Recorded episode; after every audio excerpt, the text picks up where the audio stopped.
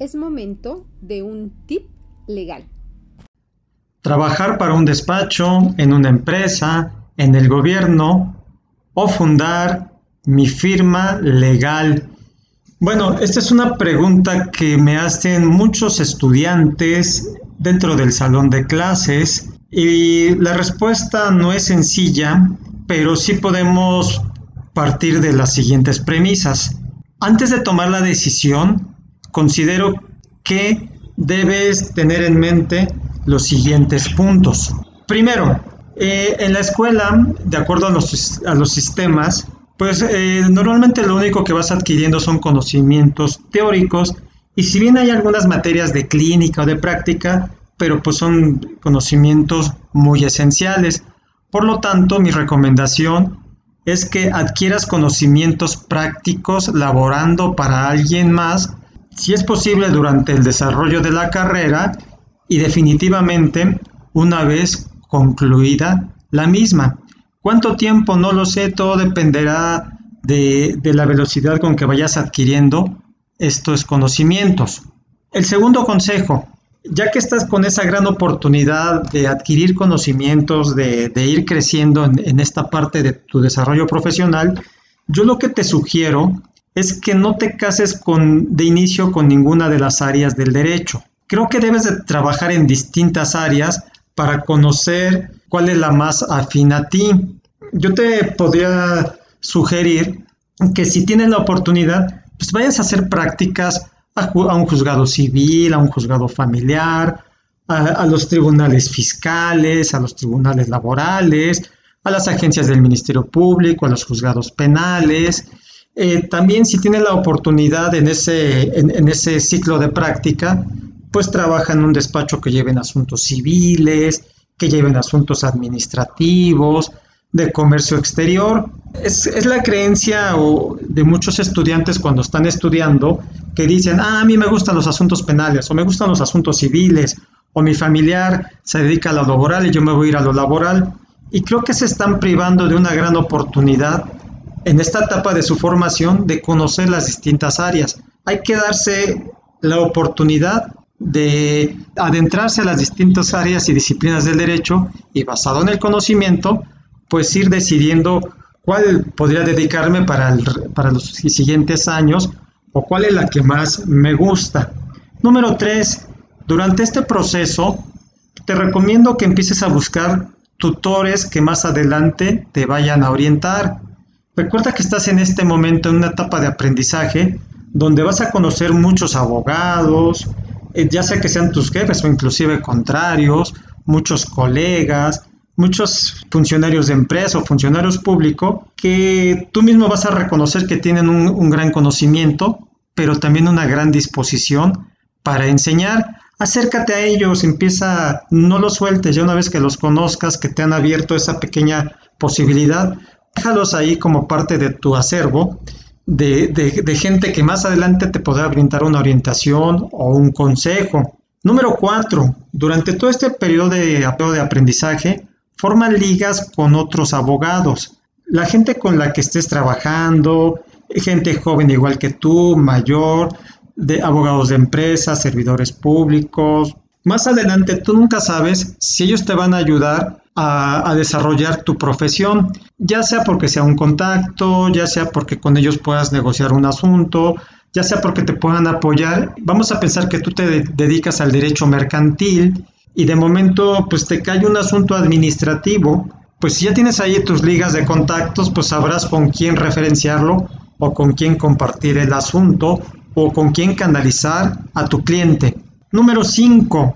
Ya cuando hayas adquirido cierto conocimiento, cierta experiencia, empieza a gestionar por tu cuenta casos de baja complejidad. Por ejemplo, pues si alguno de tus familiares, vecinos se lo infraccionaron, una, multa de tránsito, pídele que te deje tramitarle la multa. A lo mejor la multa en valor económico no tiene mucho, eh, mucha trascendencia y a lo mejor es una multa de mil, dos mil pesos, tres mil, que para los efectos legales pues no convendría gestionarla porque serían más caros los honorarios que el valor mismo de la multa. Pero ¿qué te parece que tú puedas ir probando tus conocimientos impugnando esa multa. O, por ejemplo, que si alguien le, le subieron el predial o cualquier sanción que le haya impuesto alguna autoridad que no sean de mucha cuantía, de un gran valor, permítele que, que llevar a cabo la defensa. Sí, yo sé que va a implicar algunos costos para ti, pero los que están en escuelas privadas pagan muchísimo más por las materias de práctica. Entonces practica con casos de baja cuantía, casos que te permitan ir adentrándote y poco a poco vas a ir subiendo la complejidad. Hoy puedes empezar impugnando una multa de tránsito y quién sabe, en algunos años a lo mejor estás combatiendo una multa millonaria de la autoridad hacendaria. Eh, número 6.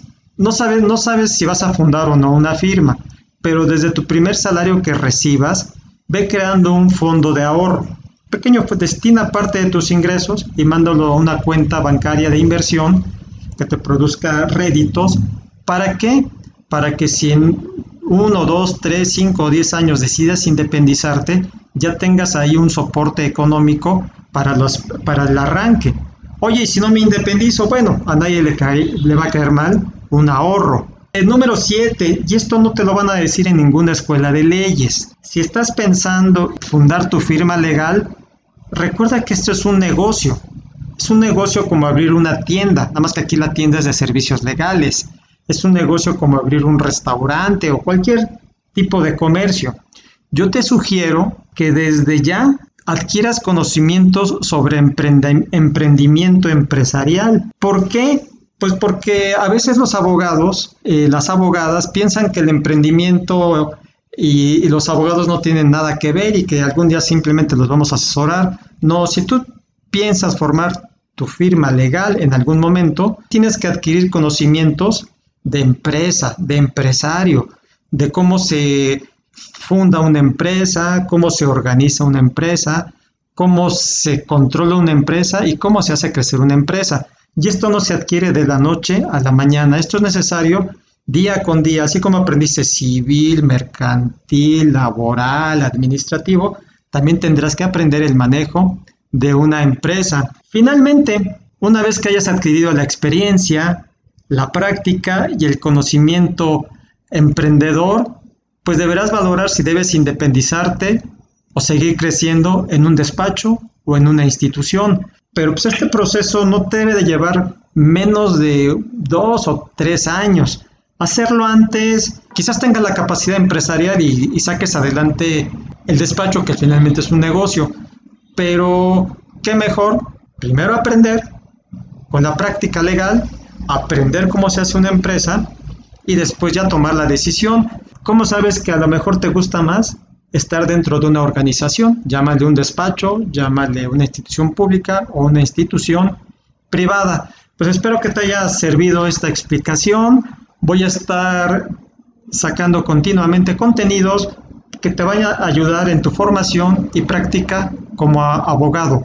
Gracias por escucharme y sígueme en redes sociales. Hasta pronto. Si te gustó este capítulo, compártelo con un amigo. Así lograremos que un mayor número de personas conozcan sus derechos, ayudándonos además a difundir la cultura jurídica. Si quieres conocer más de estos temas, búscanos en tu red social preferida y servicio de podcast. Te pido también nos califiques con 5 estrellas y nos des un me gusta. Muchas gracias por tu atención. Hasta pronto.